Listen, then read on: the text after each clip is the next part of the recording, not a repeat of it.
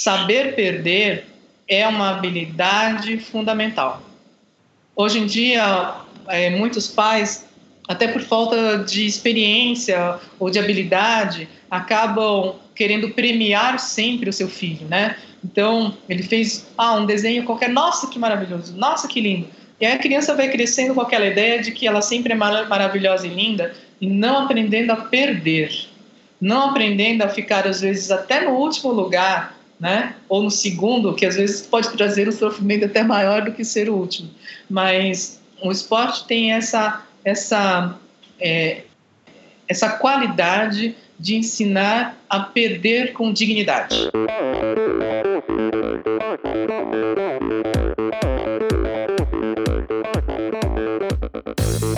Olá pessoal, aqui quem fala é Renata Falzoni. Olá, e eu sou Tim Don. Eu sou Jaque Mourão. Olá, eu sou João Paulo Diniz. Eu sou Adriana Silva. Oi, eu sou Mauro Ribeiro. E, e esse é o Endorfina Podcast. Podcast. Valeu, até mais.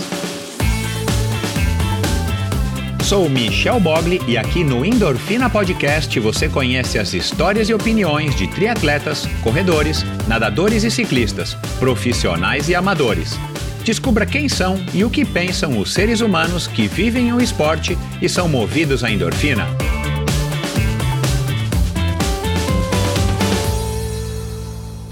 Olá, seja bem-vindo a outro episódio do Endorfina Podcast.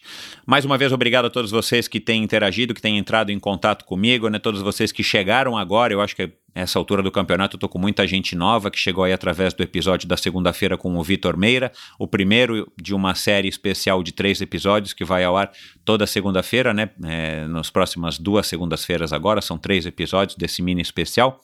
É, vai ser um prazer tê-los vocês aqui como é, ouvintes do Endorfina e deem uma olhada aí no, no histórico dos episódios. Tem muita gente legal que já passou por aqui, né? Já falei na semana passada, mas Tony Canaan é um deles, José Rubens Delia, para você que é mais interessado em automobilismo, mas outras pessoas muito interessantes aí do mundo dos esportes de endurance. E é, obrigado a todos vocês que estão acompanhando, claro, continuam acompanhando, vocês que têm apoiado o Endorfina financeiramente através da plataforma Apoia-se de financiamento coletivo. É, eu sempre digo isso, eu sou muito grato a vocês que conseguem, têm condições e resolvem, resolveram apoiar o Endorfina. Então, se você tem predisposição, se você tem condições de apoiar, se você acha que esse trabalho aqui vale, além da sua audiência, um apoio além, é, através de uma contribuição financeira a partir de 10 reais por mês, dá uma olhadinha lá, entra no meu site endorfina endorfinabr.com. À direita em cima vocês vão ver uma caixa de texto amarela. Você clica lá e você vai ser direcionado automaticamente para o site da, do Apoia-se, onde vai ter uma página minha ali que vocês vão né, cair exatamente nessa página e vocês ficam sabendo como é que vocês fazem para contribuir financeiramente com endorfina e quem sabe ainda a partir de 40 reais, a partir de 30 reais por mês, ganhar um presente aí em, em, troca como uma forma maior ainda de agradecimento por estar apoiando Endorfina. Mas é isso, pessoal, vamos lá no episódio de hoje, um episódio super especial para mim. Ele vai ser especial porque ele também foge do padrão dos convidados que eu tenho recebido. Elisa Cosassa, neurocientista, e Eduardo Takeuchi, preparador físico e que usa o conhecimento da Elisa para aplicar aí nos seus pupilos, nos seus atletas atletas, a grande maioria surfistas, entre eles aí talvez o de maior renome, o Felipe Toledo. Então foi um bate-papo muito legal que eu cheguei através de um amigo de um amigo que nem era ouvinte do Endorfina, mas se interessou e logo me contou aí dessa dessa, desses dois parceiros dele de surf.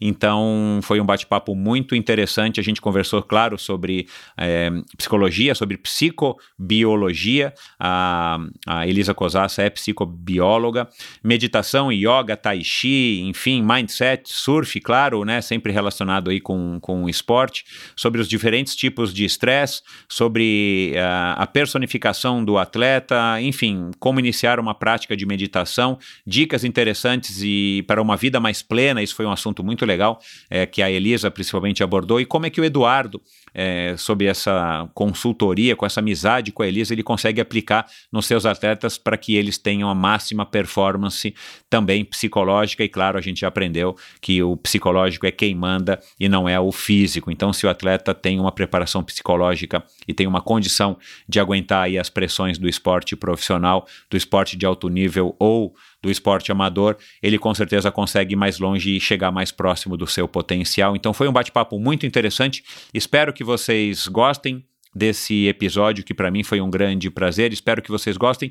Deem depois os seus depoimentos aí para mim e também para os convidados, mas eu vou lembrá-los disso tudo ao final desse bate-papo interessantíssimo que a gente gravou ainda pré Covid, foi gravado exatamente no dia 10 de março, mas que não perde a, a, a, referência, que não perde a importância, muito pelo contrário, agora é mais importante do que nunca a gente dar atenção para a nossa cabeça. Então, tenho certeza que foi um episódio, que vai ser um episódio que vocês vão gostar e que vai marcar aí também é, numa dessas, de, dessas desses convidados, né, marcar dentro desse hall aí de convidados que eu tenho recebido aí de vez em quando com especialidades é, clínicas, especialidades médicas que fogem é, exatamente do perfil de atleta ou profissional ou amador. Então, espero que vocês gostem dessa conversa. Mas agora eu quero agradecer aos patrocinadores deste episódio. A Bovem, muito obrigado a Bovem Energia. A Bovem é uma comercializadora, gestora e geradora de energia. E assim como para os meus convidados, para a Bovem, energia é um assunto muito sério. É uma empresa sólida e confiável, com profissionais experientes e treinados para lhe oferecer agilidade no atendimento, robustez e a competência na condução dos negócios. Aliás, eu tenho uma novidade que eu ainda não posso revelar, mas aguardem. É, em breve vocês vão saber, isso envolve também a Bovem. É, tenho certeza que vocês vão curtir bastante. Então aguardem, continuem ligados aí no Endorfina que vocês vão saber aqui de primeira mão. E saiba mais sobre a empresa em bovem.com.br. De energia, a Bovem entende.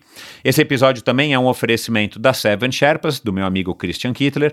Seven Sherpas tem como lema é explorar o mundo praticando esportes. E agora aqui mais um depoimento de um cliente satisfeito da Seven Sherpas. Vamos lá. Bom, uma das viagens realmente inesquecíveis que eu fiz com a Seven Sherpas foi no icônico Parque Yosemite. Né? É, conhecer o Half Dome de perto, pedalar ao lado do El Capitan, né? as margens do John Lake, foram momentos realmente inesquecíveis. Então, estar em contato com a natureza pedalando, eu acho que realmente não tem preço, né? É muito especial, realmente. Uma outra viagem inesquecível que eu fiz com o Seven Sherpas foi né, na famosa Montezuma Road, né, onde saímos de San, San Diego e fomos pedalando até Borrego Springs, com direito a uma descida de quase 20k, de arrepiar o coração, a, a alma, enfim. Realmente chegar né, no meio do deserto é, depois né, de pedalar nessa, nessa estrada é, foi realmente um momento inesquecível. Então são viagens que ficam na lembrança, ficam no coração e na memória. Olha aí. É, bom, esse foi o Adriano, como vocês perceberam, né? Um cara super aí satisfeito com o que, com a experiência que ele teve com, a, com o Chris. E, e é isso, na verdade, é, o Adriano conseguiu também resumir bem. A exemplo da Roberta, que já fez outro depoimento aqui. A Seven Sherpas é uma empresa com sede na Califórnia, né? O Christian é de São Paulo, mas acabou se mudando para a Califórnia muito sabiamente, aqui na minha opinião. E ele se especializou em realizar experiências esportivas nos destinos mais top do mundo e roteiros exclusivos desenhados por experts em viagens e esportes. Então ele consegue aliar o melhor do mundo de uma viagem para que a viagem seja super prazerosa, interessante e curiosa, e dessa maneira você consiga através da sua, da sua modalidade, seja o ciclismo, a corrida, o triatlon, você consegue explorar melhor esses lugares e aproveitar a sua viagem ainda mais. Além do calendário de viagens programadas, a Seven Sherpas tem como grande diferencial os day rides em mais de 30 cidades pelo mundo e viagens customizadas para você, sua família, isso é muito importante para incluir a sua família, ou grupo de amigos, que isso aí também é outra opção super legal para quem pode viajar com os amigos para fazer esporte e dar uma relaxada. Então, para saber mais, visite o sevensherpas.com no é, na internet, né, o site, perdão, Seven Sherpas, o 7 é numeral, ou arroba Seven Sherpas no Instagram. Vai lá, passe a segui-los para que vocês possam, possam conhecer entender um pouquinho mais qual é a proposta da Seven Sherpas, que é muito legal, eu recomendo. Então é arroba Seven, né, o 7 numeral, Sherpas no Instagram. Além de ser um oferecimento também da Supacas. Supacas é uma marca de acessórios que você agora já conhece, né, que faz acessórios super legais, super coloridos e de altíssima qualidade para que a sua pedalada se torne ainda mais prazerosa, bacana, é, bonita e confortável. Então, é, você conhece todos os produtos importados pela Ultracicle da Supacas aqui no Brasil. A Ultracicle é representante exclusiva da marca no Brasil, é, através do ultracicle.com br. Então são manoplas, meias, selins, a, bomba ainda não está à venda, mas eu já estou conversando aqui com o, com o Paulo para que ele traga algumas bombas pelo menos para que vocês possam conhecer e eventualmente comprá-las porque é um produto muito muito muito muito muito legal. Para quem curte um produto de alta qualidade com acabamento espetacular e com uma funcionalidade óbvio é, perfeita. A bomba vale a pena. E acessórios ferramentas a, o extensor de, de, de válvula né para quem usa roda é, de aro alto Uh, suportes de garrafinhas, manoplas de mountain bike, né? O selinho, eu estou usando aqui um selinho na minha, na, no meu rolo, né? Eu não tenho Swift, eu uso um rolo. Estou usando um selinho muito bacana é, da, da Supacasa, o Escort, que combina com a fita de guidão, que combina com a tampa da caixa de direção no padrão Oil Slick. Enfim, eles têm uma série de acessórios. Dá uma olhada lá no site ultracicle.com.br. E para você, somente para você, essa promoção é exclusiva. É, você tem frete gratuito para compras a partir de 100 reais no site ultracicle.com.br. Então, agora nessa quarentena, você ainda pode se dar o luxo de não sair de casa para ter produtos de altíssima qualidade para deixar sua bicicleta ainda mais legal, para que você tenha mais prazer e mais conforto na hora da pedalada e do seu treino indoor.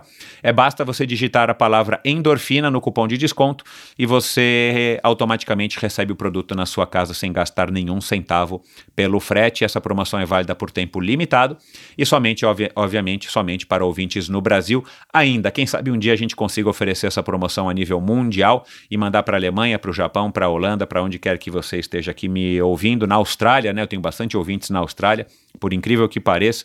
Então, essa promoção, por enquanto, é válida somente para você que mora em território brasileiro. Vai lá, ultracicle.com.br, no Instagram SupacasBR. É, e se você quiser também seguir o, o, Instagram da Supacas Internacional, vai lá, Supacas, o Cas no finalzinho é com Z, né? Não é com S, é com Cas o, perdão, com Z, é, o Supacas, vai lá dar uma olhada, Supacas BR no Instagram.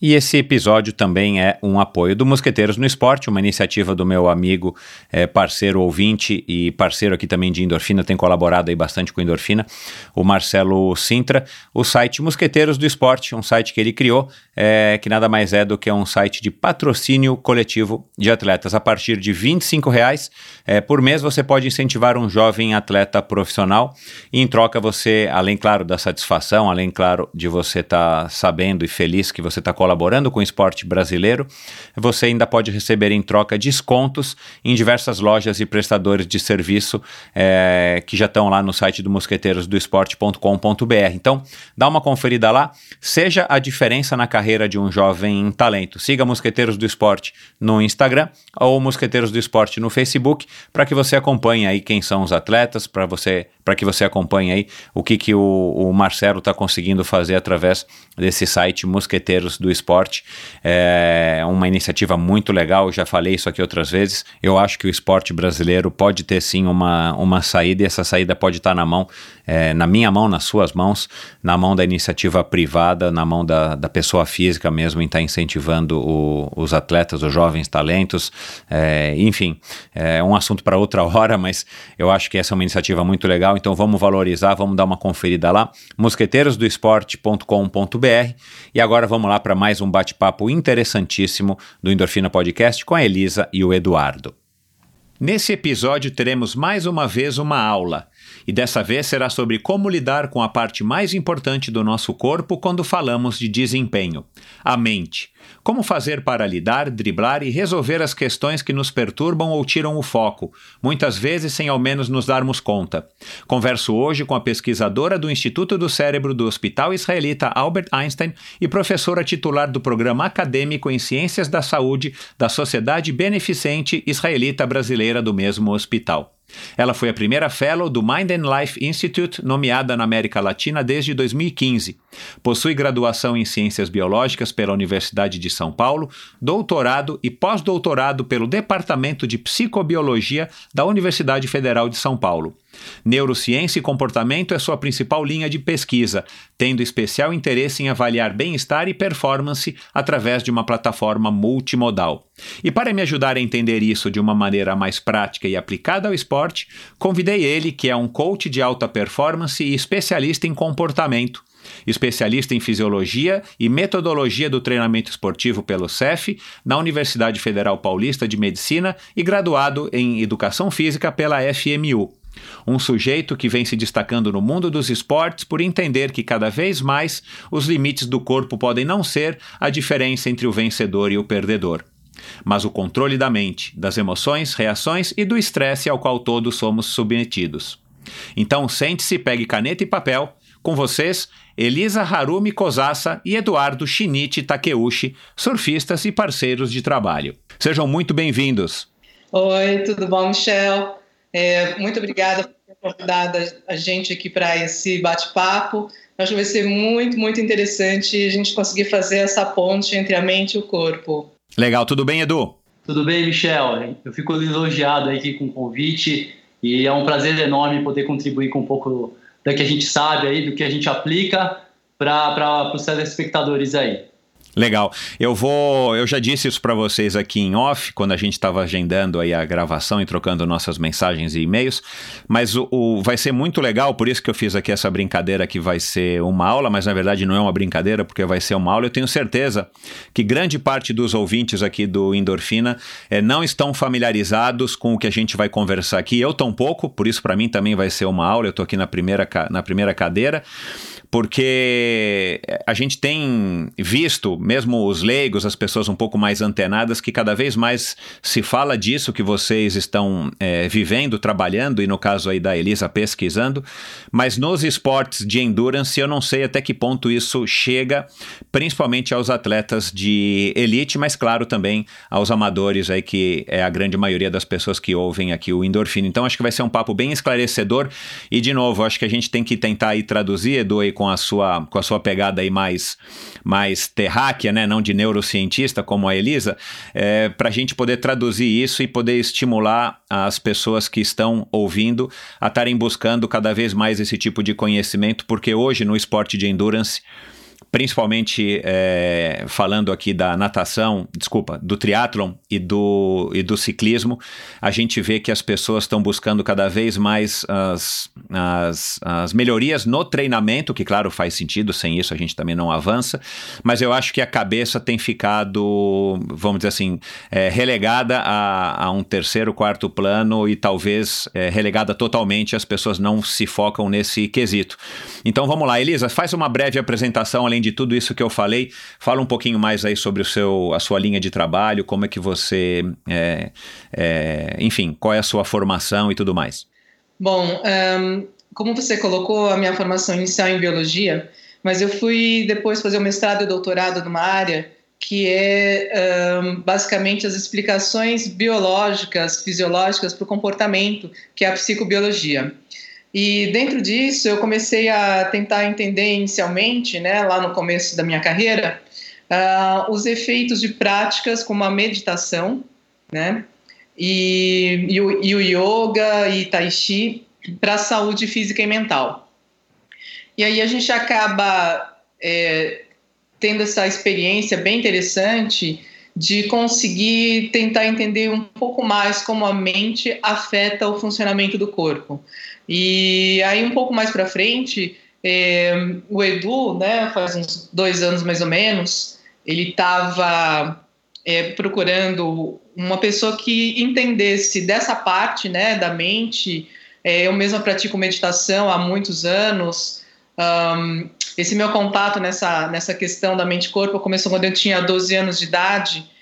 E eu comecei a praticar uma arte marcial japonesa que é o Aikido. Uhum. Eu treinei muitos anos, cheguei até o quinto grau faixa preta, fui instrutora, né? E aí a gente começa a ter uma noção muito muito clara, né, na experiência pessoal e vendo também os alunos, o quanto o estado mental afeta o corpo e, a, e o desempenho, né, desse corpo. É, é, é muito interessante mesmo.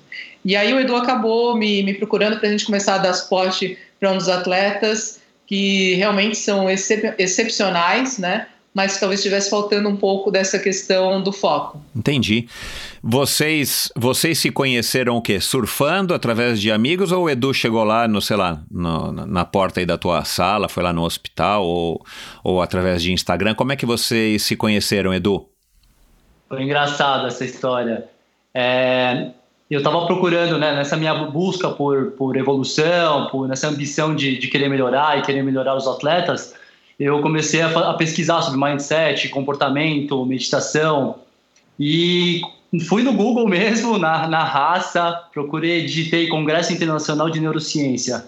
E para minha surpresa, depois de um mês e meio, é, teria um, um, congresso no Einstein, que eu acredito, e até se não me engano, a Elisa que estava organizando, e tentei me inscrever é, para participar do congresso, né? Só que eu não sei por que raios d'água, eu não consegui me inscrever, e na mesma semana é, eu fui convidado para fazer um curso de dois indianos, da One World Academy, que, que dão um curso em Harvard, enfim e não consegui é, me inscrever no, no, Quer dizer, priorizei esse, esse curso com os indianos e não deixei de lado né, a, a, a, o congresso. Comecei a pesquisar professor por professor e, claro, né, na hora que eu vi o Lattes da, da, da Elisa, o currículo ali científico da Elisa, eu, me surpreendeu e eu não sei se é japonês tem muito dessas dessa é, de, de de ter afinidade com o japonês. Na hora que eu olhei, olhei o eles, é, engraçado.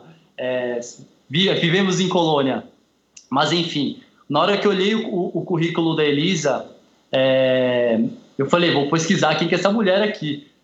Fui no, no, no LinkedIn e achei um, um, amigo em comum e entrei em contato com ele e falei, meu, você conhece a Elisa? É, como que ela é? É acessível, não é acessível? Enfim, resumidamente, eu entrei no Facebook, achei o Facebook dela e a primeira foto que eu vejo é ela com uma prancha. Opa! E, é, eu falei, opa, tem fit aí. E então acho que. Ah, e aí foi o seguinte: eu entrei por, por mensagem no, no Messenger mesmo do Facebook, falei, Elisa, tudo bem? Fiz uma breve apresentação, enchi o saco dela, no bom sentido, e ela foi super solícita. É, falando que o que seria interessante a gente conversar e que teria fit com os alunos de doutorando, de, de mestrando dela, porque até porque são eram educadores físicos também. E eu falei não, tá tudo bem, eu vou falar com eles, mas eu quero tomar um, um café com você. E desse café saiu um almoço e acho que desde o do, do, desse primeiro almoço foi foi assim 100% de afinidade, pelo menos da minha parte. E hoje eu posso considerar Hoje eu, eu falo de boca cheia que ela é a mestra, eu sou gafanhoto. o Edu, faz do Edu, porque o Edu tem um conhecimento incrível, né? Eu acho que a gente tem muito é uma coisa de troca mesmo, né? Não tem essa de, de mestre e gafanhoto, não. É uma brincadeira que ele faz, mas eu sei perfeitamente das habilidades e capacidades dele, né? Legal. Isso, isso me soa, Elisa, como, como palavras de um sábio, né? Porque é, todo mestre acha que não é mestre, né? E, mas o gafanhoto tem a noção exata de que é o gafanhoto, né?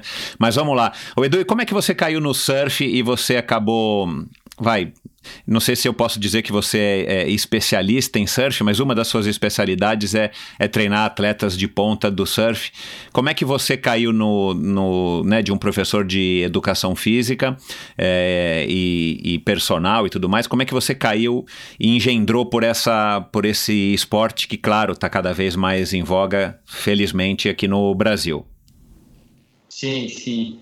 É, eu sempre fui aficionado por esporte, é, praticante de esporte desde, desde os meus quatro anos de idade. E quando, quando eu conheci o surf, foi, foi amor à primeira vista. É, comecei a me dedicar ao surf e até larguei todos os outros esportes. E como um, um profissional da educação física, é, eu fui, fiz, tinha marcado a minha, a minha primeira surf trip para El Salvador na época e a gente foi, foi fazer uma pesquisa, né, é, científica. Pô, vamos ver como é que os, como é que os surfistas fazem para se preparar. Eu e meu sócio, inclusive. E a gente não, não achou nada de estudo científico. né, no, no, nos congressos internacionais, no, nas biblio, bibliografias aí que, que, que, a gente tem do, do mundo inteiro, não, a gente não viu nenhum estudo sobre preparação física específica para o surf. A gente falou, putz, tem um nicho aí para a gente trabalhar, para a gente desenvolver. E foi aí que a gente começou a fazer um trabalho em 2010 para 2012, é, pesquisando, é, avaliando, fazendo testes nos atletas. É, atletas na época eram era um Pro Júnior, um do QS, né, Qualify Series, e o outro que já estava no, no circuito mundial, na elite do circuito mundial. E a gente até publicou esse artigo em 2014, tem no American College of Medicine Sports.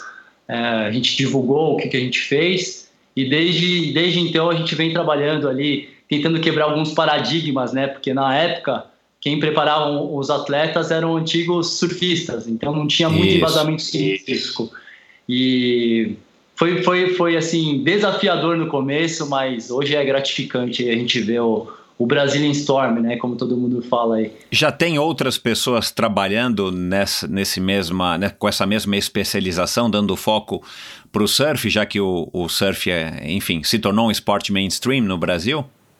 Sem dúvidas, tem excelentes profissionais. E hoje em dia com a internet, né, é, até uma das perguntas, suas perguntas, quais são os países ali que, que trabalham, é, que são, que preconizam a ciência? É difícil a gente falar de, de um ou, ou outro. acredito que todos os, todos os, os países, todos os profissionais é, se, se procurarem, se, se quiserem pesquisar, estudar e aplicar, é, é, é questão de, de, de, vontade mesmo, porque tem na internet, tem na, no, nas bibliotecas aí científicas diversos artigos para aplicar na prática. É. Uma coisa que é interessante ressaltar do trabalho do Edu, que ele é mais do que um preparador físico, né? Ele é um coach, assim, no sentido realmente de trabalhar a cabeça, ajudar o, o atleta a focar nas suas metas, né, tentar entender um pouco também da vida pessoal, porque é uma ilusão a gente achar que, ah, agora você é o atleta, ah, agora você é o pai, ah, agora você é o esposo, né, ou esposa, enfim. É, na verdade, a vida é uma só. E certamente cada, a, cada momento da vida interfere no outro momento da vida. E o Edu tem um trabalho muito interessante nesse sentido de ajudar o atleta é, a se organizar, né? Eu acho que o que muitas vezes falta em todos nós é uma organização da vida pessoal e profissional para que a gente consiga é, estar mais focado em cada um dos setores quando necessário. E, e, e, de verdade, assim, eu só entro numa pequena parte aí do trabalho global do Edu, que é nessa parte de foco, de ajudar um pouco no equilíbrio emocional. É, então, essa é a ideia. E mesmo os, os, atletas de elite, né, a gente percebe que poucos têm uma assessoria tão completa como a que uh, o Edu e o Daniel aqui pela Personal Boards estão é, ministrando né, para os atletas porque muitas vezes eles têm preparadores físicos e tal, mas assim, aqui é, realmente eles procuram fazer um trabalho mais, mais global, mais integral. Elisa, eu já recebi aqui uma psicóloga esportiva e a gente falou um pouco aí né, nessa seara da, do aspecto psicológico.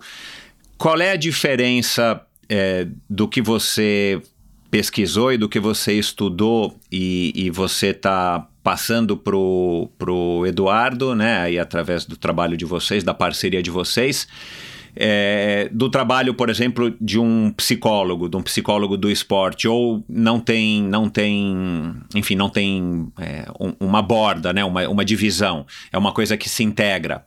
Eu acho que pode até ter uma intersecção, mas eu acho fundamental também o trabalho do psicólogo. Quando necessário, realmente o Edu também chama o, o, o psicólogo é, seja especializado na área do esporte ou em outra área, né? Porque o trabalho é diferente.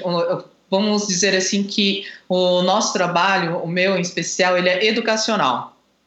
Não é um trabalho terapêutico, né? Então, basicamente, a gente ajuda o, o atleta a perceber a sua as suas necessidades, o seu onde que está faltando foco, é, se realmente a parte emocional está pegando, mas o que, que é? Como é que a gente percebe a emoção? É um trabalho muito mais educacional, ele não é um trabalho terapêutico. Tá? E a gente e ressalto que quando a gente percebe que é necessário, a gente recomenda mesmo o atleta ir buscar um profissional de saúde mental específico para uma terapia ou um tratamento. Quais as, quais as constatações científicas que se tem conhecimento hoje a respeito da, dos benefícios de práticas como a meditação, a yoga ou o tai chi? As evidências são bastante interessantes, né? É, em especial estudo sobre meditação, a gente tem uma história com, a, com trabalhos publicados em revistas como a Science, desde os anos 70. Aí a gente passa por um período onde os trabalhos não são de muita qualidade, nos anos 70, 80, é, tem alguns trabalhos bons, mas muitos que não tem, por exemplo, que a gente chama de um controle experimental adequado, né? E aí, mais ou menos do ano do final da década de 90 para cá, existe todo um movimento para se realmente procurar fazer trabalhos é, nessa área, né, mente e corpo mais de mais qualidade, e muito tem a ver com o Mind and Life Institute, é, do qual eu sou fellow né, desde 2015, que é uma organização que vem primando por reunir contemplativos do calibre do Dalai Lama, né, com alguns dos mais importantes professores de universidades como Harvard, Stanford, né, é, universidades da Alemanha. É, no, no, no, meu trabalho também a gente tem algumas colaborações bem importantes com essas universidades, é, de tal modo que nosso trabalho tem sido bem, bem reconhecido também lá fora. E é, a ideia é, é, realmente que existem boas evidências, por exemplo, da meditação ajudar não só na, na atenção, né, nessa questão do foco, é, mas também ajudar a pessoa a reduzir os níveis de estresse, né, aquele estresse excessivo. Vamos lembrar que estresse ele é necessário para a sobrevivência, mas aquele estresse crônico excessivo que acaba prejudicando a vida pessoal e o desempenho. Esse estresse crônico e excessivo é o que você falou no TED, que é o distress. Isso, é o distress, né? Em inglês tem esse termo distress, que basicamente é aquele, são aqueles momentos que a gente passa por um estresse prolongado, sobre o qual a gente não tem controle, né? A gente se sente desempoderado, né? A gente não consegue controlar, tá? E que acaba prejudicando a nossa a, a nossa rotina no dia a dia, a, a, nossa a nossa funcionalidade, né? É, por exemplo, eu acabo dormindo mal, eu não consigo me alimentar direito, me relaciono mal com as pessoas, né? Por causa desse estresse é, sem controle, prolongado, crônico. A gente pode dizer que o estresse ele é benéfico ao ser humano e talvez é, você me corrige, mas eu acho que eu li isso em não sei se foi alguma National Geographic há muito tempo que o estresse na verdade ele teve um papel fundamental para a evolução do ser humano e para nossa própria sobrevivência. Esse estresse que a gente chama de estresse, na verdade, em inglês, é, eles, eles criaram esse, ter, esse termo distress. É, então, distress seria o estresse negativo, em inglês você tem o eustress, que seria o estresse positivo, esse que é, nos estimula, que nos leva a buscar novas metas, né, e a viver melhor, inclusive.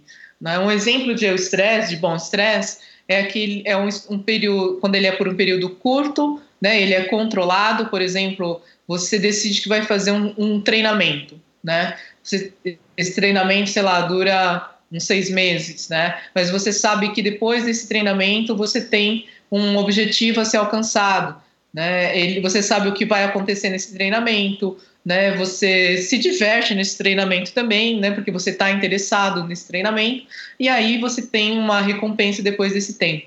Isso seria um exemplo de um de um estresse, um estresse no nível é, agradável, controlado, ele tem um objetivo e ele não está prejudicando o seu desempenho na, no dia a dia. É por isso que na tua palestra você fala, nessa palestra do TED que eu, que eu, que eu, ou, que eu vi, você fala que performance não é sinônimo de alto nível de estresse. Isso. O alto nível de estresse, ele pode, é, pode ter um efeito contrário se ele for uh, ao longo do tempo, né?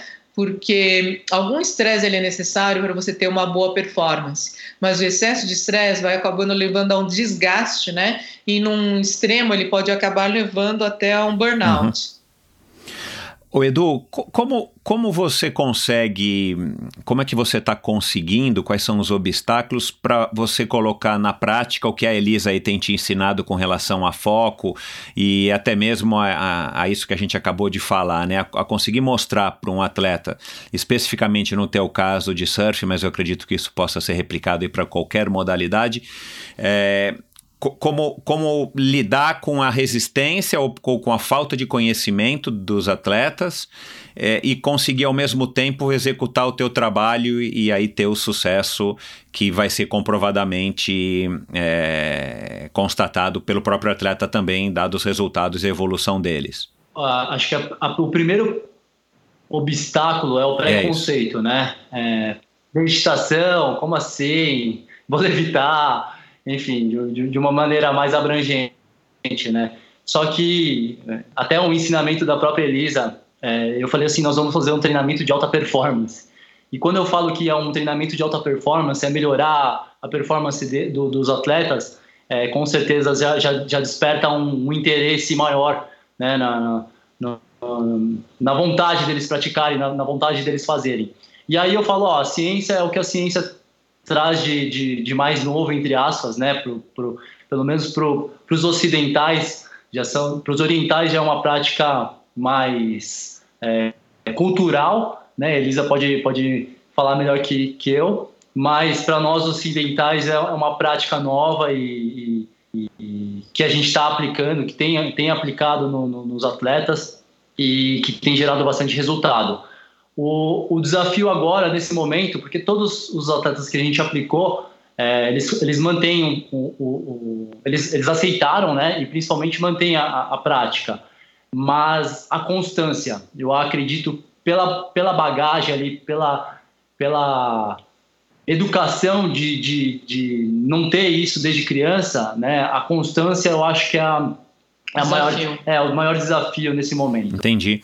O só puxando aqui um parênteses pelo que você acabou de falar aí de ocidental e oriental, Elisa, e, e, e dá para a gente dizer quem foi que começou com as práticas de meditação, se tem alguma coisa a ver diretamente com a yoga, é, enfim, o próprio tai chi, dá pra gente, existe um, um, consenso, assim, ah, surgiu, sei lá, na idade da pedra, não sei aonde, como é que, como é que fica isso? É, não, não tem assim um consenso, mas tem um antropólogo, Johnson, que ele, é, é, ele faz uma aposta de que as primeiras técnicas devem ter começado ainda na época das cavernas, quando os, os hominídeos se reuniam em torno do fogo, né? Então, é, eles se sentavam na frente da fogueira, um ambiente seguro e que permitia acalmar a mente e manter o foco na chama. Né? É bem interessante, eu acho bem provável essa hipótese, é, mas mais recentemente você tem textos é, da Índia, da China, enfim, mostrando pessoas que parecem estar em, em, posturas meditativas, né? É, mas de qualquer maneira, a gente tem é, que fazer uma ressalva de que ah, no Oriente as pessoas praticam meditação. No Oriente, os yogis, os monges praticam meditação, mas o público laico, né, o público leigo, não tem esse hábito. Em 2011, eu estava então na Índia, num congresso, em que estavam alguns dos mais importantes yogis da Índia e pesquisadores da área do yoga de várias partes do mundo. E aí um desses yogis se levanta e diz: é, Eu agradeço a vocês, cientistas do Ocidente, porque finalmente os indianos estão começando a praticar o yoga graças aos benefícios que parecem estar sendo comprovados nos trabalhos de vocês. que legal! É, foi, foi bem interessante. Isso só para ilustrar essa ideia de que às vezes a gente tem uma ideia distorcida, né? Na verdade, a maioria da população no Oriente não tem nem acesso a essas práticas, né? E, então é, é, é, muito importante também o trabalho da ciência, porque a ciência é global, né? E à medida que, que é, uma, é uma das linguagens hoje talvez mais importantes, né, em termos é, de credibilidade. Então, uh, inclusive, isso é uma grande responsabilidade da parte da, da, dos cientistas, né? Tentar fazer trabalhos os mais é, isentos, idôneos possíveis, né?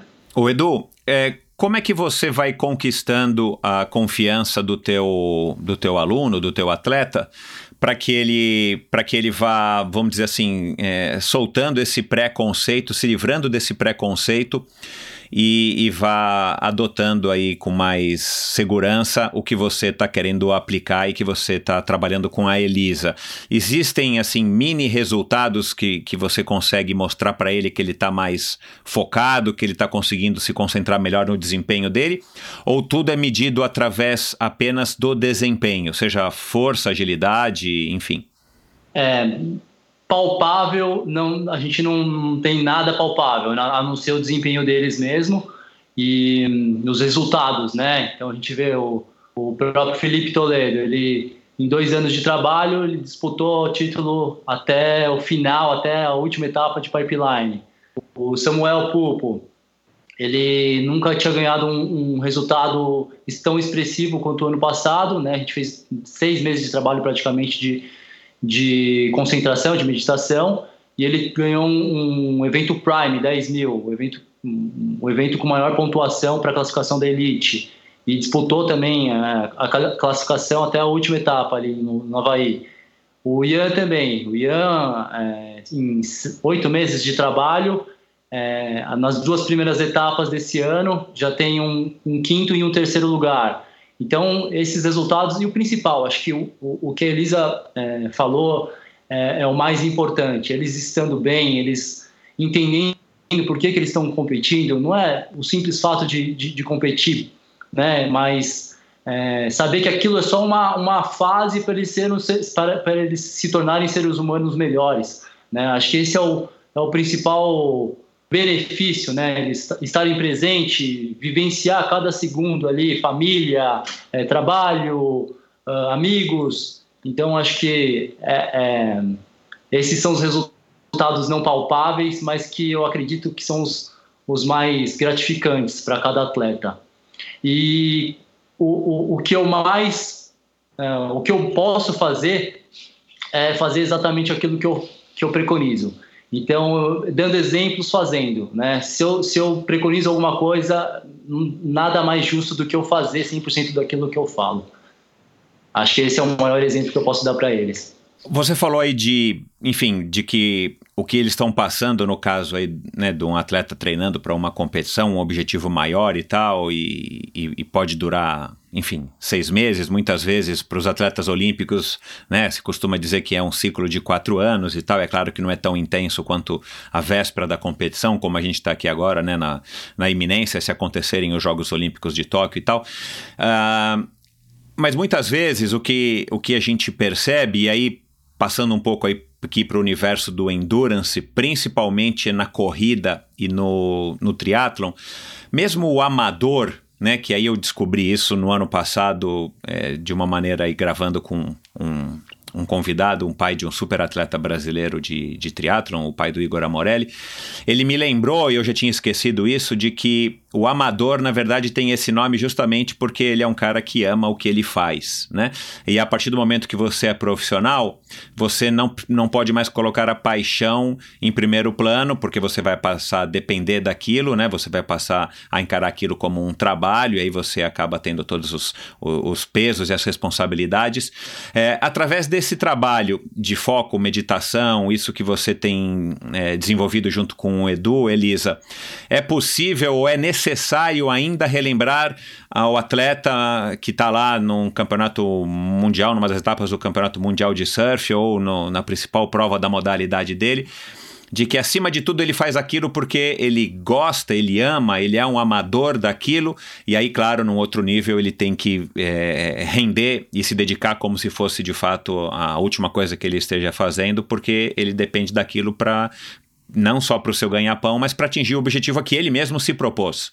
Existe alguma coisa nesse sentido de que você tem que lembrar e puxar o cara assim, olha, mas no fundo você faz. Por que, que você está subindo numa prancha, caindo numa água gelada, ou porque você está acordando cedo para correr duas horas é, debaixo de chuva? Porque você ama isso, você escolheu isso, ninguém te obrigou a fazer isso. Existe alguma coisa nesse sentido? É, existe, inclusive, assim, uma parte até que o Edu trabalha mais, né, que ele fica mais próximo dos atletas, mas eu acho que a ideia geral, a mensagem geral que a gente tenta passar em que o mais importante é que você é um ser humano, né? Uh, e que você está tendo o privilégio de conseguir unir o que você ama com o que você que é, que é o seu ganha-pão. Né? É, isso não é uma coisa muito simples, porque creio eu que para quase todos os atletas existe alguns momentos na vida em que aquilo que a pessoa amava tanto pode se tornar aquilo que ela odeia, né? Porque virou uma obrigação para que ela possa sobreviver, possa se sustentar. Mas o que a gente sempre procura relembrar a pessoa é tentar ver o aspecto positivo e que é real, né? Não é nenhuma ilusão. Você tem o privilégio de fazer o que ama e ainda ganhar por isso, né? É, e de, dentro dessa visão mais humana, a gente tenta lembrar o atleta de que ele tem que se divertir, ele tem que se sentir feliz, né? Essa questão da, da felicidade, ela é central na vida de um ser humano, não importa se é um atleta, não importa do que o que seja. Então, se a pessoa não está feliz, a gente tem que parar, pensar e tentar retomar o caminho da felicidade dentro do que ela está fazendo. Isso é fundamental. Pode parecer meio óbvio, né, num primeiro momento, mas é, relembrá-los é, através de sessões semanais ali é, são processos, né? Relembrá-los ali faz parte do, do, do processo para eles estarem sempre, né? É, é, reativando essa, essa, esse desejo, essa vontade de, de, de estar no mar. Por que, que eles estão lá? O que, que eles estão fazendo, né?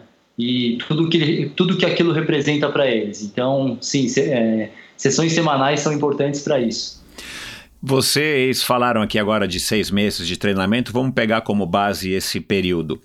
Durante esses seis meses que a pessoa está focada, né, treinando intensivamente para um evento X, né, no final desse período aí de seis meses, dá para manter o cara é, 100% focado? É possível? É recomendável? Ou existem oscilações e picos até, vamos dizer assim, benéficos? É, para que o cara, enfim, consiga manter essa longevidade do, né, num, num, num, num, longo prazo, aí chamando seis meses de longo prazo, é, desse foco, desse trabalho que eu imagino que seja cada vez mais crescente, também do ponto de, de vista físico, né, da preparação física, para que ele chegue de fato no seu pico, no, no auge, no, na data X da competição tal. É, é, muito importante lembrar que não estamos falando de, de máquinas, né? É, a gente está usando o termo o atleta, o atleta, mas na verdade para a gente é muito mais o Ian, o Felipe, o, o Samuel, né? São seres humanos. Então, que vão haver oscilações, elas vão acontecer, e é muito importante que a pessoa aprenda a aceitar as oscilações que fazem parte do humano. Se a pessoa começar a negar e ficar com raiva de quando o desempenho não foi bom, né, ela vai ficar fixada nessa coisa ruim. E é uma das coisas que a gente procura trabalhar, é lembrar do humano, ok, não foi bom dessa vez, mas vamos para a próxima, o que, que dá para melhorar, né, e, e ter, procurar manter essa visão positiva das oscilações, simplesmente que elas são parte do processo, né, e eu acho que o Edu pode complementar. É, o que você foi no ponto. É, não tem como a gente deixar seis meses o atleta focado. É, a gente falou seis meses porque foi, foi o início do trabalho com esses atletas específicos, tá? mas não, não necessariamente é, é, o ano inteiro. A questão é que, que claro, tem, tem momentos no, no, que, que eles estão mais focados, né? Período pré-competitivo, competitivo, é um momento no qual eles têm que estar realmente mais uh, atentos mas até no próprio treinamento, né? A gente, a gente tem é, todo um planejamento, toda uma programação de quais momentos específicos a gente vai atuar com, com determinados estímulos, entendeu? Então, é, é importante treinar a meditação e o treinamento físico? Sim, mas é importante descansar e relaxar também. Senão não vive, né? São seres humanos. Exato, e, e o descanso cada vez mais está sendo compreendido como uma parte do treinamento, né? A parte que você não treina também faz parte do treino. É, no, no, no, quesito é, experiência é, e desempenho, a gente também aí tem, tem lido, tem, tem visto e tal, que muitas vezes, à medida que. Eu acho que é próprio Kelly Slater, se eu não me engano, acho que eu já li alguma coisa a respeito é claro que o cara não, não tem mais a saúde que ele tinha, né? Não tem mais o vigor físico que ele tinha, ele precisa de muito mais tempo de descanso para poder, pra poder é, se recuperar de uma sessão de treinamentos e tal. Então o cara acaba usando, é, compensando essa, esse declínio do vigor físico com a experiência que eu imagino que tenha muito a ver também essa experiência, não só com a parte prática, né? No caso aí do, do surf, do cara saber escolher qual é a onda, o cara ter estratégia e a frieza para estar tá é, enfim, é, dec decidindo esco escolher uma onda faltando X segundos para acabar a bateria e tudo mais. É, existe, é, Elisa, alguma coisa que, que comprove é, essa máxima tipo é, a, a, a, teoria né, do Malcolm Gladwell, né, das 10 mil horas, que parece que já foi por água abaixo e tal, mas alguma coisa nesse sentido, assim, tipo, quanto mais tempo o cara tiver meditando, quanto mais tempo o cara tiver trabalhando o aspecto mental, é, o seu aspecto mental, ele vai conseguir compensar eventualmente um declínio físico ou é, o próprio cérebro, aí pensando não só em 3, 4, 5 anos, mas aí pensando também é, na, na, enfim, na terceira idade, na velhice, há um declínio cognitivo que eventualmente a gente não consegue mais, é, sei lá, meditar ou se concentrar da maneira como era quando éramos jovens, por exemplo. Olha, tem, é bem interessante, né? Tem um estudo Uh, das, essa história das 10 mil horas se baseia em estudos com musicistas, né? violinistas mais especificamente, onde se compararam violinistas que tinham treinado 7.500 horas aproximadamente com violinistas que haviam treinado cerca de 10 mil horas. E o que se observou é que realmente ter treinado 10 mil horas era melhor em termos da qualidade do desempenho desses musicistas comparados aos que haviam treinado 7.500 horas. Tem um estudo com meditadores que haviam treinado no mínimo 10 mil horas, né, tendo por, por base esses estudos com os, com os musicistas. E esses meditadores haviam treinado entre 10 mil e 50 mil horas durante a vida, eram monges. E realmente os resultados que foram encontrados pelo laboratório do Richard Davidson, que é um dos grandes pesquisadores na área da meditação, mostraram uma excepcional habilidade é, de controle um, do, do, foco e da sustentação do foco, né, medido por aparelhos como o eletroencefalograma, por exemplo. Né? Então, você tinha uma sustentação de um padrão de ondas cerebrais como nunca se havia visto anteriormente tá, em outros estudos. Um, então, faz diferença você treinar mais, faz diferença. Né? Você pode chegar até uma habilidade realmente excepcional, onde vem essa ideia das, das 10 mil horas. Né? Não creio que seja um número mágico 10 mil horas, mas a gente pode dizer que, de uma maneira geral, quanto mais você houver treinado, maior as, as suas habilidades. A gente pode até comparar com a habilidade física, né? Quanto mais você tem um treinamento, uma consistência no treinamento, suas habilidades físicas vão se desenvolvendo também. Aí você falou do Kelly Slater. Kelly Slater é um ótimo exemplo, porque se ele hoje é, compete com meninos que têm metade da idade deles e ainda con consegue estar na elite do, do surf mundial, é, muito se deve ao trabalho que ele já via como importante quando ninguém vislumbrava, que é o trabalho mental e também físico. Né? Numa época em que os surfistas só surfavam, ele surfava, fazia preparo físico, praticava yoga né? e meditava também. Então a gente vê uma diferença é, na, nas habilidades dele, a gente coloca ele como um indivíduo realmente totalmente fora, fora da curva. Eu tive a oportunidade de conversar com o Kelly quando a gente estava na etapa do Surf Ranch, a gente teve uma conversa muito interessante e realmente deu para ver o quão, quão focado ele é, não só no preparo físico, nutrição, né, é, no preparo mental. Então, realmente um atleta que vê os vários aspectos, né, que são importantes. É, e, e, com relação ao envelhecimento, a gente tem um, estudo publicado na Frontiers in Aging Neuroscience comparando mulheres praticantes de yoga com mais de 60 anos com mulheres que não praticavam yoga com mais de 60 anos. Nós selecionamos mulheres que tinham todas alto nível de escolaridade, ou seja, nível superior. Foi bem difícil fazer esse estudo, porque no Brasil, mulheres com mais de 60 anos que tenham nível superior, elas ainda são raras, né? É, e ainda mais metade desse, do grupo aí praticando yoga há pelo menos é, oito é, anos. E aí nós vimos que haviam diferenças na espessura do cérebro. As mulheres que haviam praticado yoga, elas tinham o córtex cerebral mais espesso em áreas de atenção e memória, comparadas às mulheres que não praticavam, apesar de em ambos os grupos todas terem estudado muito durante a vida, né? A gente escolheu mulheres que haviam pelo, tido pelo menos nível superior porque a gente sabe que a escolaridade é uma das coisas que mais protege o cérebro. E mesmo assim, haviam diferenças na espessura do córtex cerebral em áreas ligadas à atenção e à memória. Esse estudo foi comentado em vários, várias mídias do mundo todo, inclusive eh, num blog do Fórum Econômico Mundial. Né? Foi, foi bem interessante esse nosso estudo. Que legal. Há diferença entre o funcionamento do cérebro de homens e mulheres ou quando se fala em cérebro é tudo igual?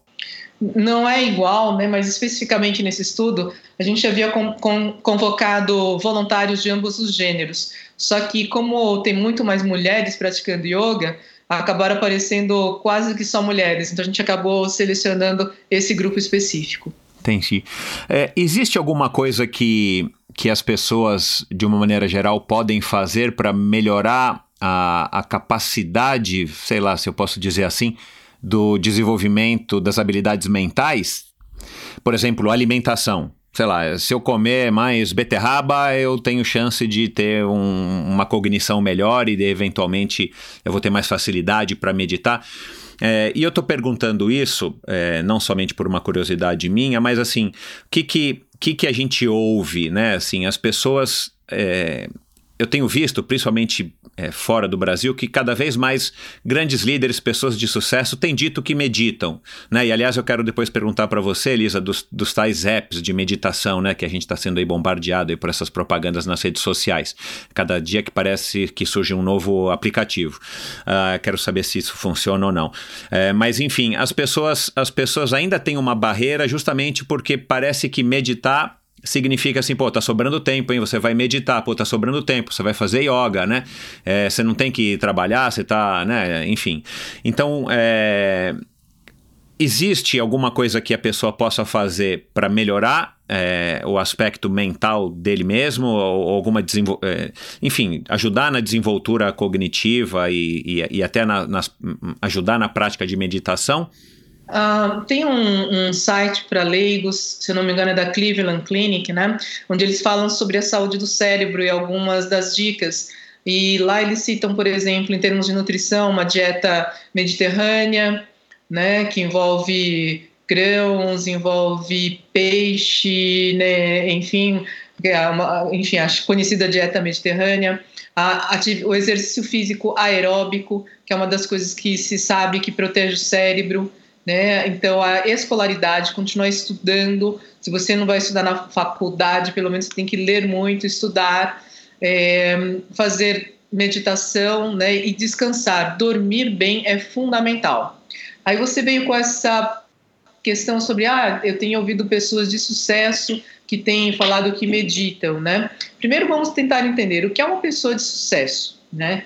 Uma pessoa de sucesso, creio eu, que não, a gente não pode medir isso só pelo sucesso financeiro. Eu acho que um dos pontos mais importantes é, é desse sucesso é a, realmente a pessoa se sentir mais feliz. É uma pessoa que consegue estar num estado de contentamento, num estado de felicidade mais constante. Né? Eu acho que esse, esse pode ser um parâmetro de sucesso melhor do que o sucesso financeiro, que muitas vezes envolve é, quebra de relacionamentos familiares, que envolve, pode acabar envolvendo um, eh, no, perda de, de, de, sono, né, várias noites de insônia e assim por diante. Se a gente for pensar em termos de um, uma pessoa mais feliz, ela é uma pessoa que sabe manejar melhor o seu tempo, então que ela vai ter tempo sim para as coisas que importam de verdade, estar com as pessoas que realmente são importantes, sua família, seus amigos, vai ter tempo para meditar, para praticar yoga, fazer ter o seu hobby favorito, seja ele qual for, né? Então eu creio que o sucesso permeia todas essas questões. Não, eu concordo então, com você. É, é, é, eu fui pego aí Então, no, eu é, fui pego aí no jargão, é verdade. É, eu tenho lido e ouvido que cada vez mais pessoas que, que são CEOs de empresas, ou que são grandes investidores, ou que são grandes empresários, ou até mesmo inventores, ou, ou filósofos, mas assim, eu digo sucesso nesse sentido, mas cada vez mais ar- artistas, né? É, cada vez mais eu tenho, eu tenho lido e ouvido sobre meditação. Eu nunca ouvi ou li tanto sobre meditação quanto nos dias de hoje. Parece que é, que é uma moda, mas que bom, se for uma moda, que bom que é uma moda boa, né? Que tem um, um propósito legal. Mas você percebe isso no teu dia a dia? Eu, eu percebo no dia a dia e ah, eu vejo também. Eu, eu, vim, eu fiz essa, toda essa introdução para dizer que eu acho que, felizmente, o conceito de sucesso está começando a mudar, né? que envolve justamente eh, a pessoa estar mais feliz, ela realmente poder se perceber como uma pessoa que contribui para a humanidade, uma pessoa que contribui, se não para a humanidade, para a sua comunidade, se não para a comunidade, para a sua família, para os seus amigos, né?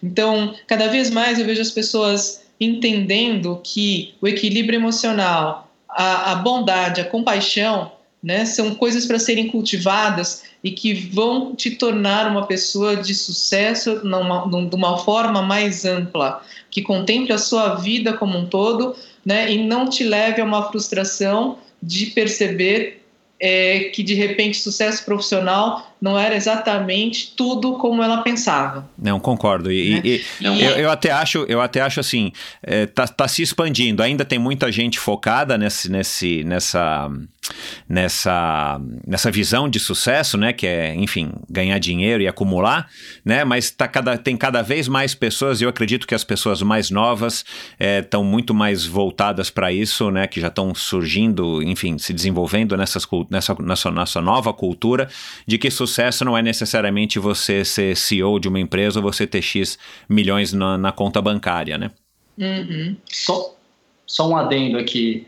Eu acho que mais do que o que, que eu vou comer para performar melhor, o que, que eu vou fazer para.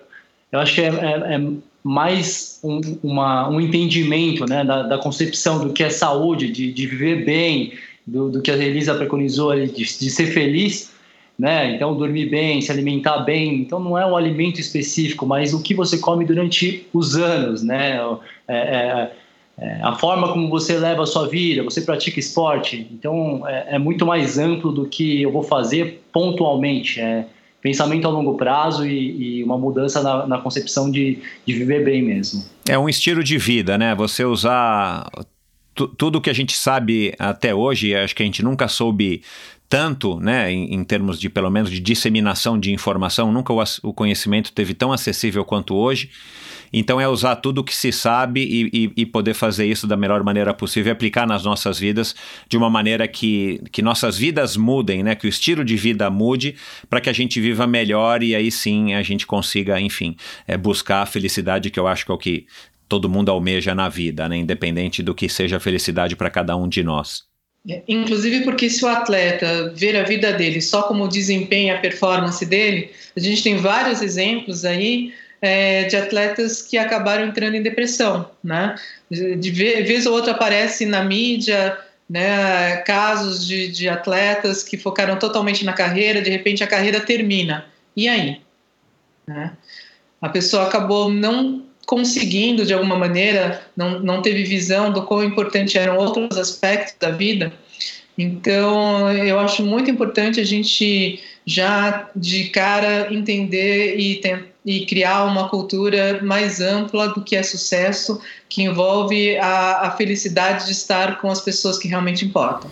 Vamos lá, eh, passando agora para um lado bem prático. Eu e o ouvinte que está aqui agora e está interessado, eu não medito, ah, a gente está interessado em começar a ter contato com a meditação eh, ou a própria yoga. Yoga é mais fácil, né? Você vai num, se matricula aí num, num lugar e, e vai fazer. Eu não sei se, tão, se são todas as academias, todos os estúdios que, que, que fazem é, um, um, trabalho, vamos dizer, legítimo de yoga, né, ou yoga. É, como é que um leigo faz, Elisa, para que ele tenha aí minimamente uma introdução? Porque a gente está falando de meditação, e aí eu quero que você explique rapidamente, mas assim, não significa você ficar duas horas, né, de pernas cruzadas num, sei lá, num ambiente tranquilo e escuro, é, enfim, meditando, né? Tem, eu entendi pelo que eu já ouvi, já li, que você pode meditar praticamente em qualquer lugar e, claro, desde que você já tenha prática, e não precisa ser alguma coisa que dure duas horas, né? Como é que faz para o leigo ter, ter, começar a ter contato é, e eventualmente poder se aprofundar nisso para ter os benefícios que a gente está discutindo aqui? É, é, em primeiro lugar, a gente tem que começar devagar, né? Porque se logo de cara eu disser que você tem que ficar é, meditando duas horas, a maior parte das pessoas só de ouvir isso já não vai nem, nem começar. E não é realmente necessário, né? Eu acho que o ideal é a pessoa começar uh, de uma forma confortável, que sejam 5, 10, 15 minutos, né, sentado, quieto, né, uh, prestando atenção, por exemplo, na sua respiração. O ideal, claro, é ter um, um instrutor, um, um bom instrutor. Tem aquelas pessoas que procuram como instrutor um monge, porque elas têm mais uma vocação religiosa, perfeito. Mas também existem professores laicos hoje em dia, vários deles. O fato de ter vários deles também é um problema, porque muitas vezes você tem pessoas que não estão é, preparadas para ensinar meditação, mas como agora é uma moda, como você havia citado, né? Você tem uma enxurrada de pessoas ensinando meditação e que muitas vezes não, não estão propriamente treinadas para isso.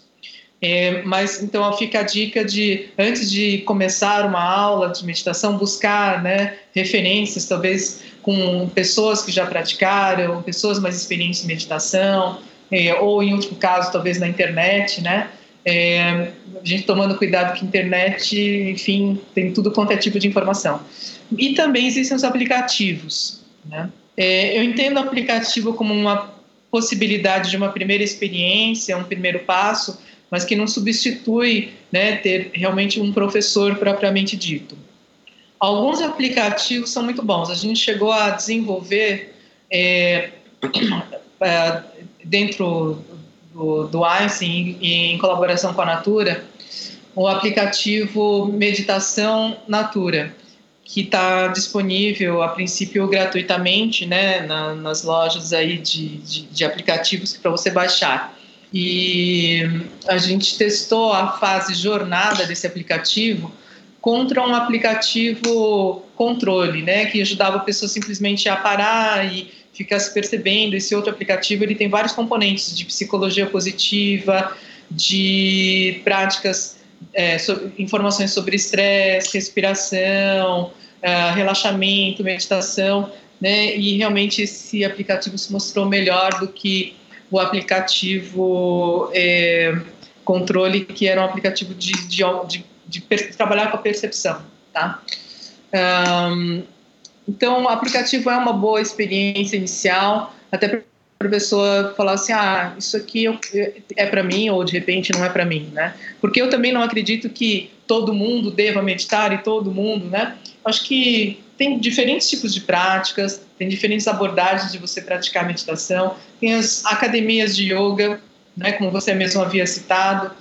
Algumas academias têm um foco mais físico, outras um foco mais mental também vale a pena experimentar e, e, e verificar em qual delas você se adequa melhor. Legal.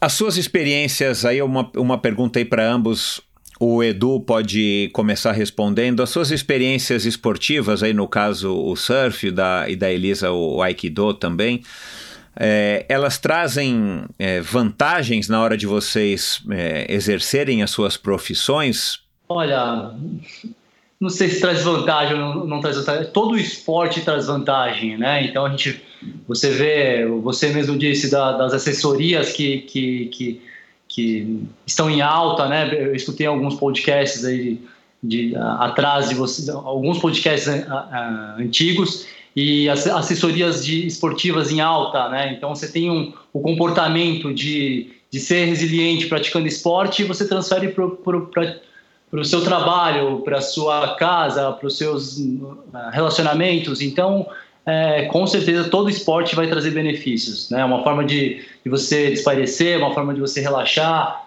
é, de se conectar com você mesmo. Então, não é o surf, na minha opinião, tá? na minha visão, não é o surf ou não é o, o, a corrida, é o esporte como um todo. Traz muitos benefícios.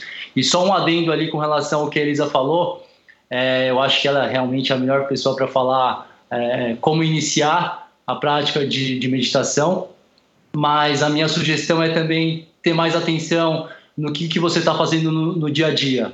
Né? Então, você está se, se, alimentando, desliga o celular, sente a comida, é, você está conversando com sua esposa, esteja 100% presente.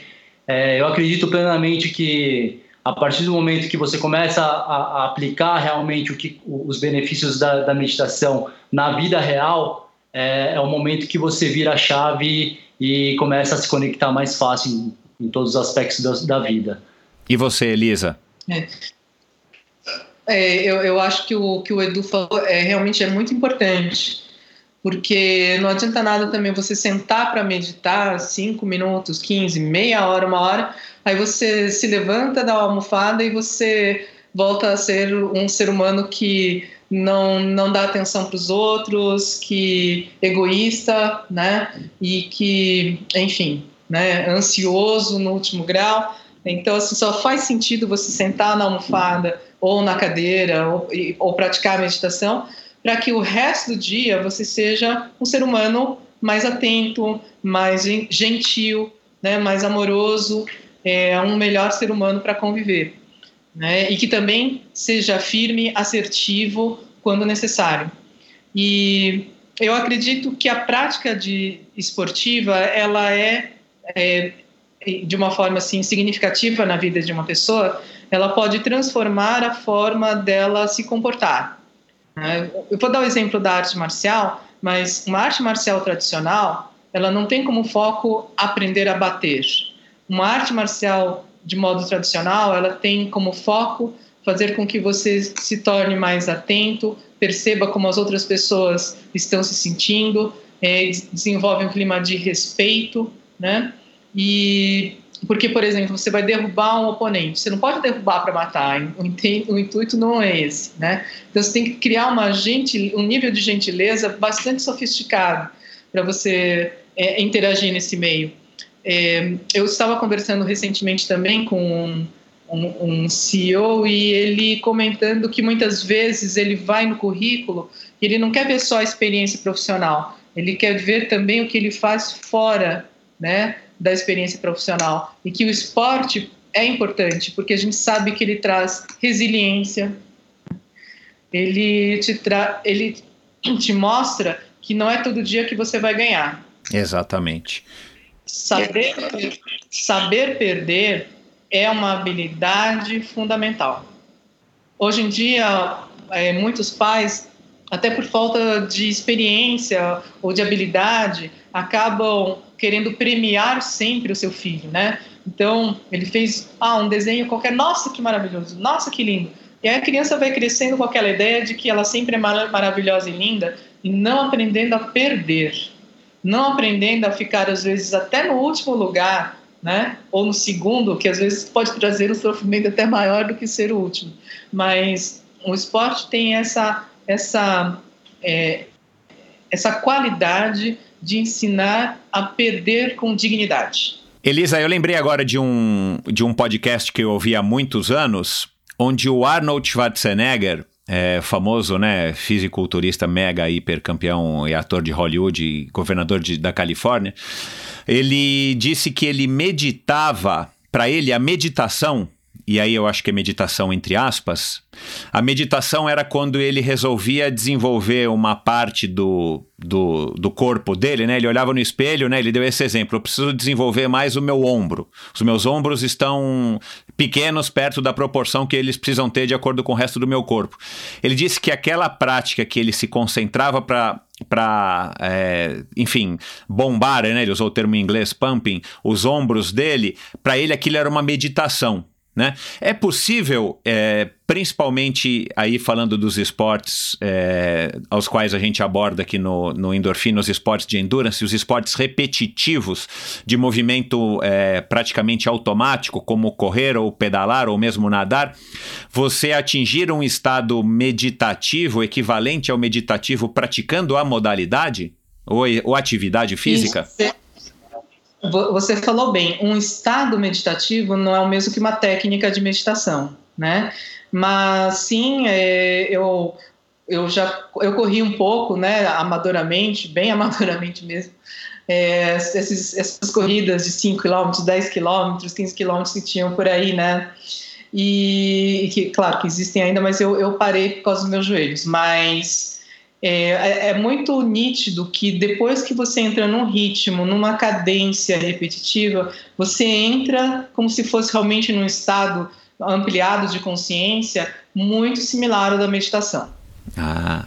Imagino também que se você estiver fazendo uma atividade, como o próprio Arnold citou, né, focando, repetindo o movimento, etc., ele entra num estado também ampliado de, de consciência que é similar ao da meditação.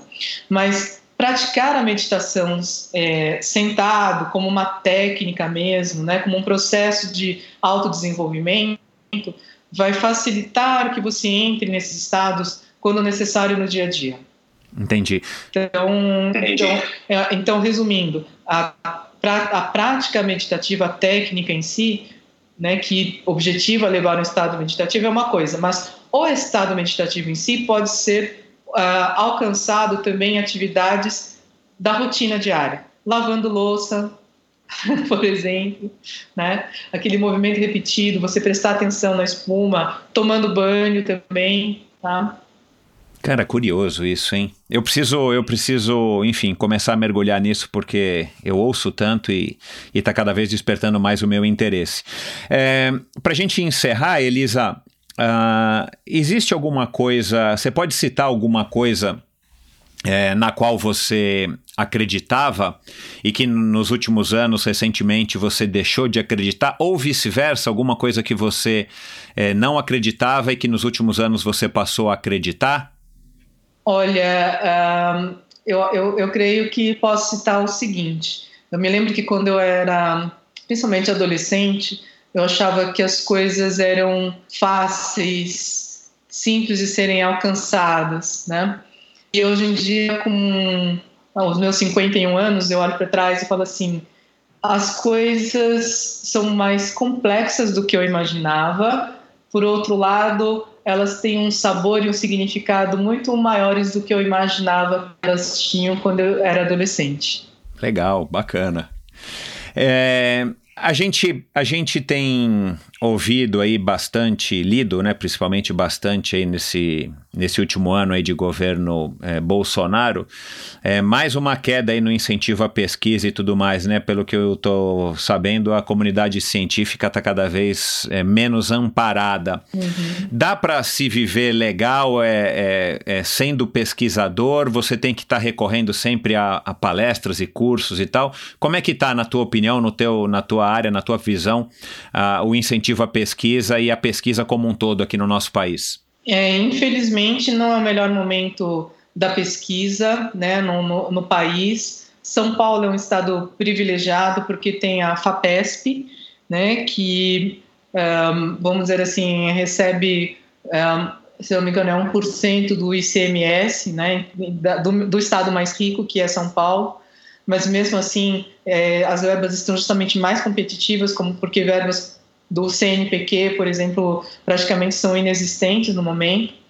Um, eu, felizmente, tenho tido a oportunidade de ter alunos bastante talentosos, mas é uma pena que a carreira deles está indo para o exterior. Eu tenho um aluno indo fazer pós-doutorado na Harvard, né, e imagino que ele tenha a intenção de seguir uma carreira internacional, se as coisas aqui não melhorarem.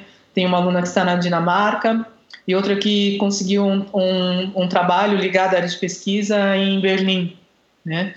Então é uma pena ver pessoas tão talentosas, né, eh, indo para outros países e mas simplesmente porque elas não estão tendo a chance de de crescer a, aqui. Mas a questão da pesquisa é, ela vem sendo arruinada ao longo, ao longo de muitos anos, né? Não é que ah, agora é neste governo. Esse é um processo que simplesmente o dinheiro acaba em algum momento quando ah, a administração não é, é, não é de excelência. Uhum. E isso e isso provavelmente vai trazer é, efeitos muito nocivos aí num futuro, talvez nem, nem tanto a médio prazo, mas a curto prazo, né? Porque o mundo vai na contramão, pelo menos o mundo desenvolvido vai na, na contramão disso tudo, né, Elisa? Sim, o mundo, a ciência e, e, e é fundamental, né? Você não vê um país de vamos genericamente chamar de primeiro mundo, mas enfim, é, que não invista pesadamente, maciçamente em pesquisa, né? É isso que garante o desenvolvimento posterior. Pois é. Bom, para terminar, antes de você passar aí os teus contatos para quem quiser saber mais sobre o teu trabalho, suas palestras e tudo mais, eu, ia, eu queria que o Edu tivesse aqui, né, para responder essa pergunta, mas eu tenho que perguntar, né, quem que surfa melhor de vocês dois? Certamente o Edu, porque eu surfo já há uns bons anos, mas eu surfo mal. Eu surfo, eu surfo feliz, mas eu surfo mal. Legal, gostei. O importante é curtir o que está fazendo, né, Elisa? Ah, é, brincadeira mesmo, né? Eu já fiz várias surf trips para fora, tudo. Mas assim, eu sei que eu surfo mal, mas eu tô nem aí, tô feliz na água. Legal. Quem quiser saber mais sobre o teu trabalho, é, no teu Instagram eu sei que você posta aí alguma coisinha, mas tem algum site? Como é que a pessoa faz para quem está nos ouvindo para conhecer melhor? É o, é o Instagram, é o Elisa com S, Cosassa, K-O-Z-A-S-A, né? É, eu acho que é, o, é, o, é a melhor maneira. E do Edu é o Personal Boards. Isso. É o Personal Boards no Instagram, para vocês acompanharem. É, eu poderia falar um pouquinho sobre um simpósio de surf. Eu estou organizando uma das mesas, né? Uhum. É, é o quinto simpósio de saúde e medicina do surf, que vai acontecer dia 28, 29 e 30 de maio, tá? Se você der uma googada em simpósio de saúde e medicina do surf, você vai encontrar as informações. O site ainda está meio que em construção. Legal, fica aí o convite. Eu vou colocar, como todo episódio, eu coloco é, muitos links. É, já achei aqui da Cleveland é, Clinic, alguma coisa aqui enquanto você falava. Eu vou colocar esses links no post do episódio de hoje, bem como das suas redes sociais. E para esse congresso aí de surf 28, 29 e 30 de maio. Isso. Legal. É em São Paulo? Vai ser realizado aonde? É em São Paulo. É em São Paulo. Legal. E, e, tem algumas atividades no Rio de Janeiro também, mas as principais são aqui em São Paulo. Legal, que bom. Elisa, muito obrigado, parabéns aí pelo trabalho que você vem realizando e, e também pelo trabalho que você vem fazendo junto com o, com o Edu na Personal Boards. Tenho certeza de que vocês estão contribuindo bastante também para o nosso surf. Quem sabe haja interesse de outras modalidades, quem sabe alguns treinadores aqui é, que eu sei que nos ouvem é, através aqui do Endorfina, quem sabe se interessem também para estar tá trazendo um pouco do teu trabalho, quem sabe para o esporte de alto rendimento, é, dos esportes de endurance. Ah, eu, eu acho que tem tudo a ver com os esportes de endurance, porque aí sim a, a mente faz toda a diferença. Exato. Legal, Elisa, obrigado, é, um bom dia para você e até mais. Até mais, Michel. Obrigada. Bom, pessoal, espero que vocês tenham curtido esse episódio. Eu, eu adorei, cara, que, que assunto interessante. E eu tenho certeza, estava conversando com a Elisa antes da gente gravar, que tem muito campo aí para que esse trabalho dela seja realizado nos esportes de endurance. Portanto, se você é um atleta de ponta, se você tá, é dono aí de uma assessoria, enfim, se você quer se desenvolver também ou desenvolver teu trabalho também nessa, né, nessa nessa seara, nesse ramo, eu acho que vale a pena procurar a Elisa ou procurar outros profissionais, né? Como disse o Edu, já existem outros profissionais. Enfim, mas eu acho que vale a pena dar atenção para isso porque faz parte, com certeza, de uma evolução é, que não depende somente do seu lado físico, do lado físico do atleta, mas do lado psicológico. E se você é amador, procure aí algum, algum local para você iniciar ou para você minimamente pesquisar as práticas de meditação, porque segundo a, a própria Elisa disse aqui, é, vai ser uma prática que com certeza vai trazer benefícios aí não só para sua vida esportiva, mas para sua vida de uma maneira geral. Eu vou ver se eu começo a, a me interar sobre esse assunto para começar a praticar de alguma maneira para ver se é, consigo equilibrar melhor minha vida. Vamos lá. Então dê um alô para Elisa, tanto para Elisa quanto para o Edu. Eles com certeza ficarão é, contentes que, que vocês é, deram um alô para eles. Se você curtiu esse episódio, dá um alô também no Endorfina BR minha, meu perfil no Instagram. É, faça seus comentários, suas críticas e também aproveito aqui para pedir novas sugestões de convidados. Esses dois convidados foram sugestão não de um ouvinte, ele acabou se tornando ouvinte, mas um sujeito que eu conheci, o Alexandre. Muito obrigado, Alexandre Fortin, pela dica e, e espero que você tenha gostado também desse episódio. Valeu, obrigado a todos vocês e até a próxima. Esse episódio foi um oferecimento da Bovem Energia. A Bovem é uma comercializadora, gestora e geradora de energia. Assim como para os meus convidados, para a Bovem, energia é um assunto muito sério. Uma empresa sólida e confiável, com profissionais experientes e treinados para lhe oferecer agilidade no atendimento, robustez e competência na condução dos negócios. Saiba mais em bovem.com.br. E por fim, esse episódio foi um oferecimento da Supacas, Supacas BR no Instagram, é onde você consegue acompanhar todas as novidades, todas as postagens dos produtos, as novidades que a Supacas está lançando e que a Ultracicle.com com.br traz para o Brasil. Fitas de guidão, meias, manoplas de mountain bike, selinhos, ferramentas e acessórios, suportes de garrafinha, é, porta-trecos e uma infinidade de acessórios a Supacas produz com altíssima qualidade. Se você não sabe, a Supacas é uma empresa aí, é, que surgiu de um herdeiro, do herdeiro, o único herdeiro da, do criador da Specialized, do Mike Senior, do Anthony Senior, filho dele, resolveu desgarrar da, da, da Specialized, né, da, da, da, barra da saia do pai, perdão, pelo trocadilho, mas ele resolveu desgarrar do pai e resolveu criar a Supacasa em 2010 e é uma empresa que está prosperando e faz produtos de altíssima qualidade. Você, ouvinte do Endorfina, tem frete gratuito para compras a partir de 100 reais. Vai lá agora, é, que o episódio está acabando, entra no site ultracicle.com.br, escolhe a sua próxima fita de guidão, seu suporte de garrafinha, a sua manopla de mountain bike ou seu selim faça a compra e digite endorfina antes de fazer o checkout, que automaticamente você vai receber essa mercadoria em casa sem gastar nenhum centavo pelo envio. Válida ou promoção válida somente para é, compras realizadas no Brasil, para entregas né, realizadas no Brasil e somente no site ultracicle.com.br. Vai lá e aproveite. E esse episódio também foi um oferecimento do Mosqueteiros do Esporte, um site de patrocínio coletivo de atletas. Incentive um jovem atleta profissional e receba descontos em diversas lojas e prestadores de serviço. Seja a diferença na carreira de um jovem talento. Siga Mosqueteiros do Esporte no Instagram, Mosqueteiros do Esporte no Facebook e acompanhe todas as novidades e conheça os atletas no mosqueteirosdoesporte.com.br. Obrigado por ouvir esse episódio do Endorfina. Acesse o endorfinabr.com, vá no post do episódio de hoje para conhecer um pouco mais sobre o meu convidado e alguns assuntos abordados em nossa conversa. Lá você ainda encontra todos os episódios do Endorfina. Siga o Endorfina BR no Instagram e confira imagens inéditas e inusitadas dos meus convidados. Participe enviando comentários e sugestões. Se você curtiu, colabore assinando Endorfina no seu agregador de podcasts preferido e compartilhando com seus amigos.